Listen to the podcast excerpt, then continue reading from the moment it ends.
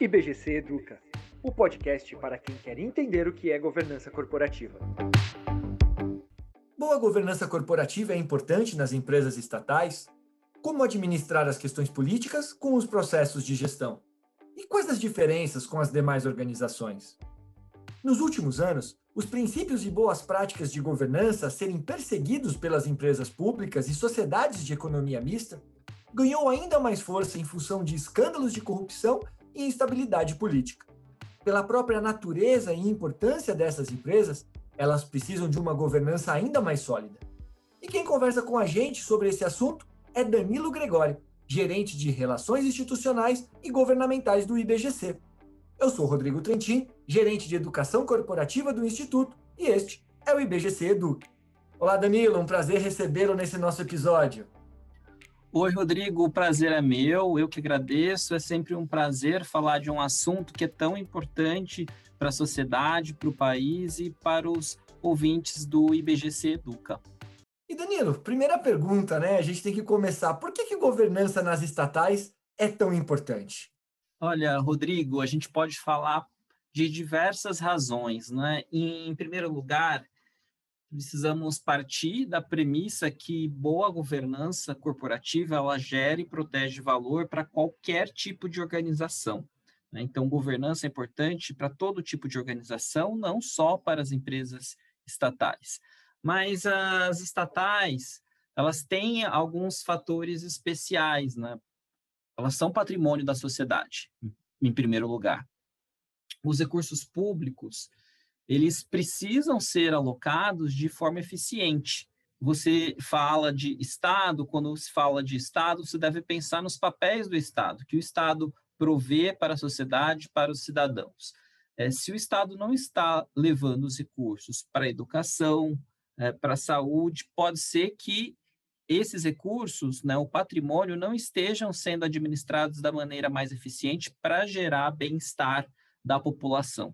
Então, você precisa pensar, sim, que as estatais dependem dessa consciência é, que o Estado e os governantes é, devem ter sobre patrimônio público.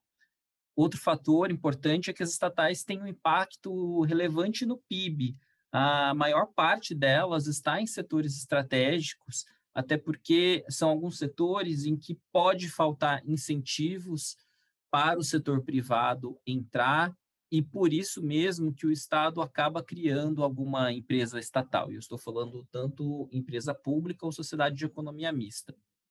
Algumas dessas estatais, elas estão entre as maiores empresas da Bolsa de Valores, elas servem de exemplo e têm impacto na governança corporativa da cadeia de fornecedores, da cadeia de valor e até de outras empresas listadas também, por ser referência.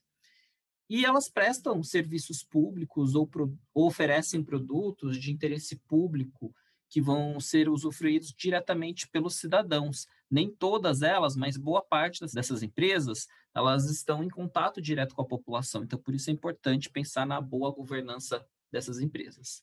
E Danilo, você comentou que o objetivo é o mesmo, né, da governança independente do tipo de organização, gerar e preservar valor no longo prazo.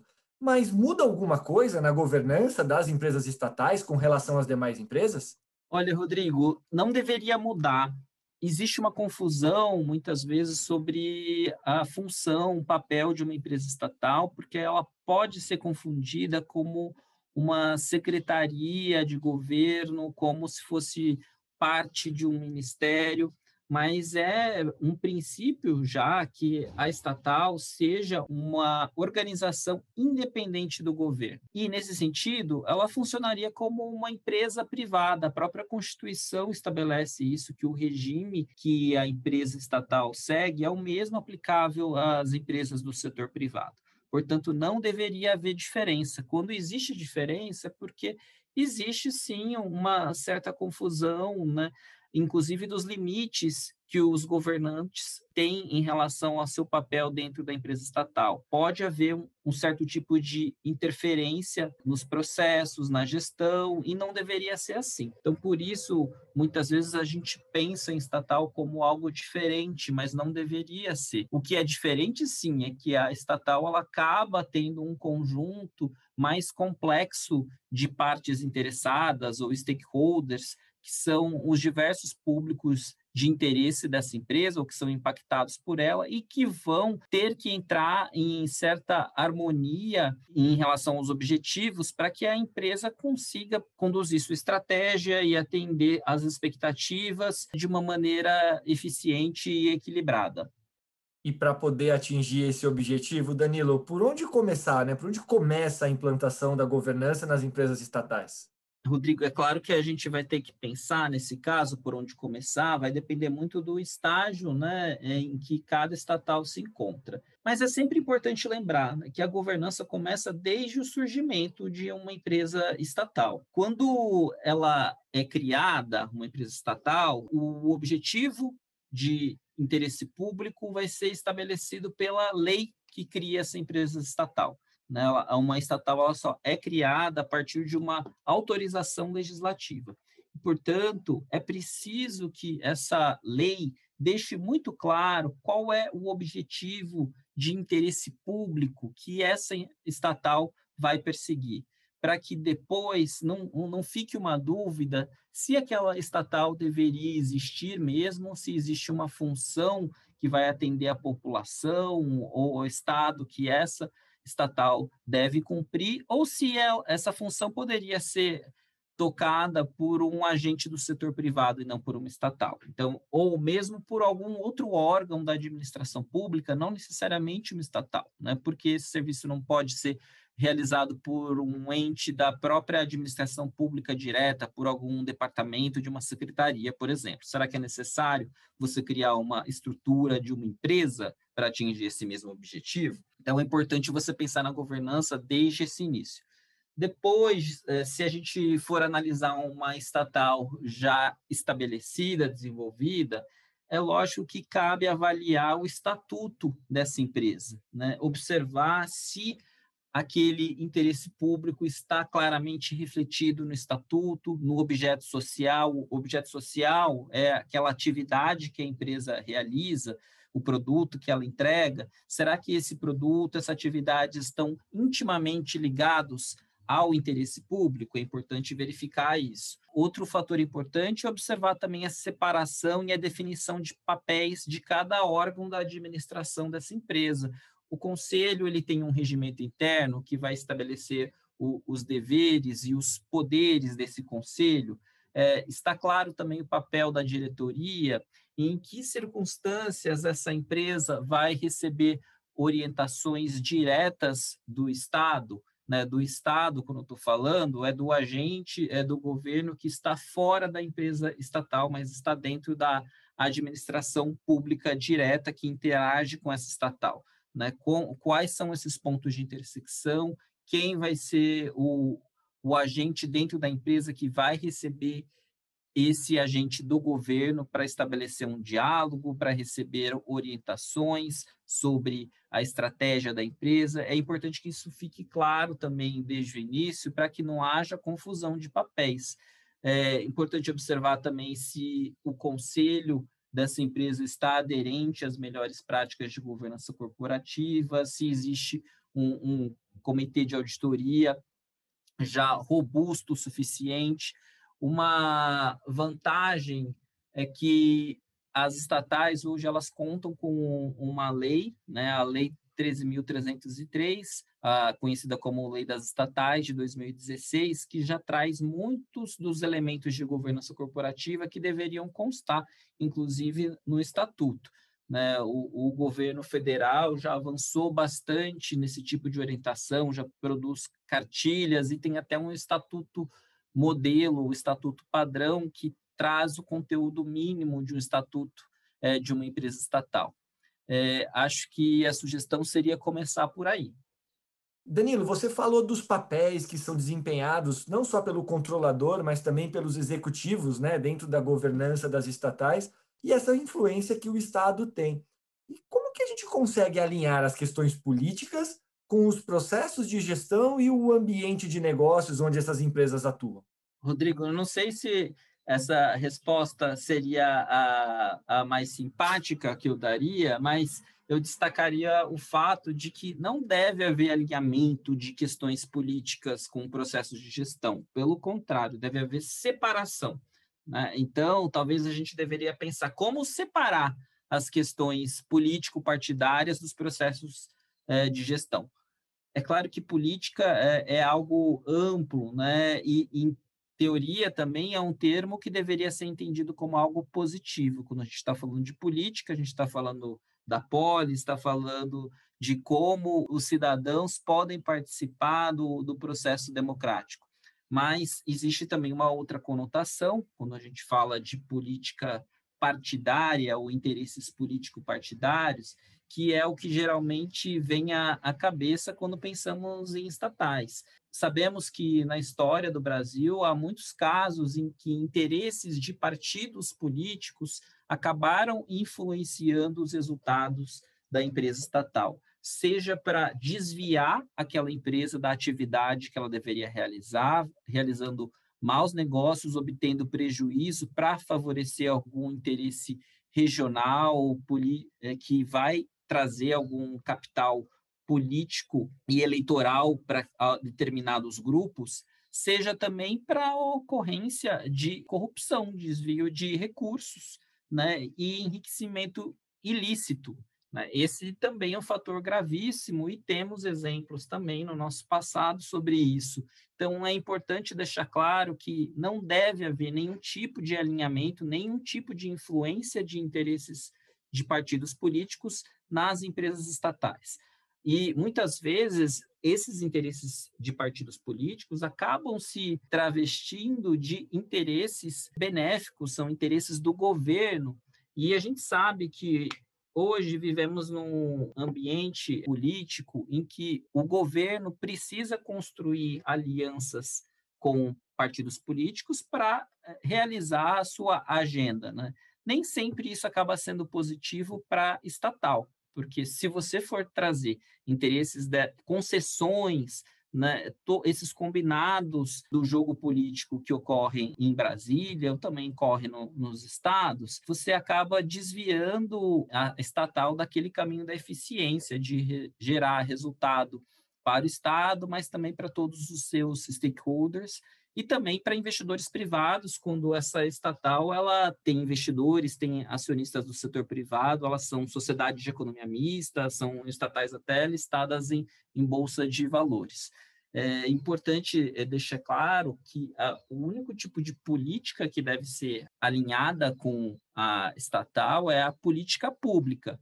É aquela política que vai ser definida para o bem-estar da população, seja por um programa de um ministério, seja por um programa de uma secretaria setorial, e aí sim, essa política pública ela vai contar com a contribuição da estatal, que é, geralmente acaba atuando em algum setor específico. E essa estatal ela vai ter um, um papel, sim, para o cumprimento dessa agenda, e esse papel, esse objetivo estratégico, ele, em teoria, também deveria contar com uma participação é, muito grande do conselho da empresa e da gestão. Né? Não deveria ser algo que vem pronto, definido pelo governo, sem a avaliação das condições que a estatal tem para cumprir essa política pública. Muito interessante, Danilo.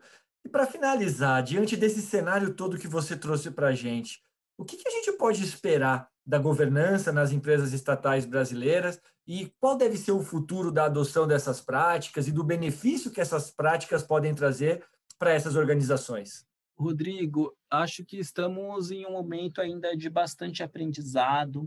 Né? Aprendemos bastante com casos é, de repercussão negativa, né, casos de corrupção, casos de desvio de finalidade, né, desvio de finalidade, só lembrando, é toda vez quando a empresa acaba saindo daquele, daquele objetivo que era traçado para ela como uma empresa estatal com compromissos, né, e passa a atender outros interesses.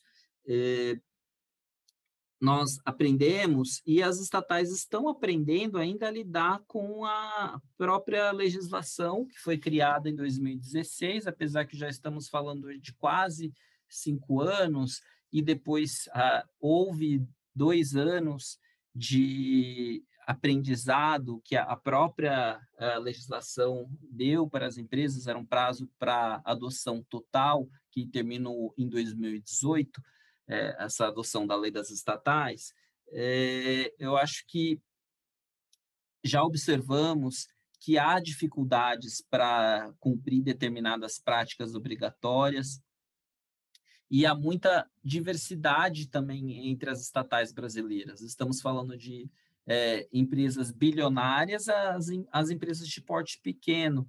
As empresas de menor porte, geralmente elas estão um pouquinho fora do radar é, da sociedade civil. É muito mais difícil acessar a qualidade da governança dessas empresas. Geralmente o que chama atenção é a governança das grandes, né? As pequenas elas ficam um pouco mais escondidas e muitas vezes sem a transparência é, devida e sem seguir os mesmos padrões de governança das empresas que estão sob os holofotes. Então, o desafio é levar a governança a essas empresas menores e a gente não pode falar só do plano federal. Né? Precisamos lembrar também das empresas estatais estaduais, as empresas estatais municipais. Quando a gente pensa em todo esse universo de empresas, é preciso considerar também as diferenças de maturidade de contexto entre as diversas regiões do Brasil. Determinadas regras ou determinadas práticas podem fazer sentido para empresas do setor elétrico, por exemplo, é, e a partir de determinado porte, e não para empresas menores. E eu acho que essa divisão de funções e de contextos de cada empresa ainda ah, não, não está tão clara assim. Existe muita dificuldade para levar uma governança adequada para esse grande universo de estatais que nós temos no, no Brasil. Eu, eu sou otimista pensando que temos uma legislação, temos um interesse cada vez maior é, de governos em fazer cumprir essa legislação, temos todo um, um ambiente externo que pressiona a melhora da governança das estatais também. É, temos a OCDE, que sempre emite recomendações de governança para estatais, está em diálogo constante com agentes públicos no Brasil, esperando que haja algum tipo de alinhamento. Muito legal, Danilo. Um bate-papo esclarecedor, trouxe bastante informação, tirou muita dúvida para gente. Obrigado por participar do nosso IBGC Educa. Eu que agradeço, Rodrigo. Eu recomendo a, a, leitura dos materiais que o IBGC tem sobre estatais no nosso portal do conhecimento. Assim vai ficar mais fácil entender quais são as mensagens, a visão que o IBGC tem sobre esse tipo de empresa. Eu estou sempre à disposição. O IBGC possui o curso de aprimoramento em governança para administradores e conselheiros fiscais de estatais e sociedades de economia mista. Acesse o nosso site em www.ibgc.org.br/cursos e saiba mais.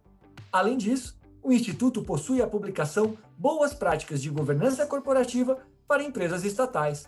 O download é gratuito e está disponível no Portal do Conhecimento em conhecimento.ibgc.org.br. O IBGC Educa de hoje fica por aqui. E lembre-se, toda quarta-feira tem um episódio novo no canal do IBGC que está disponível nos principais tocadores. Acompanhe o IBGC nas redes sociais e fique por dentro de tudo o que acontece no Instituto. Qualquer dúvida e sugestões sobre governança corporativa ou sobre nossos cursos e eventos, envie o um e-mail para comunicação@ibgc.org.br. Comunicação sem cedilha e sem tio. Nosso IBGC Educa fica por aqui. Até o próximo. Tchau!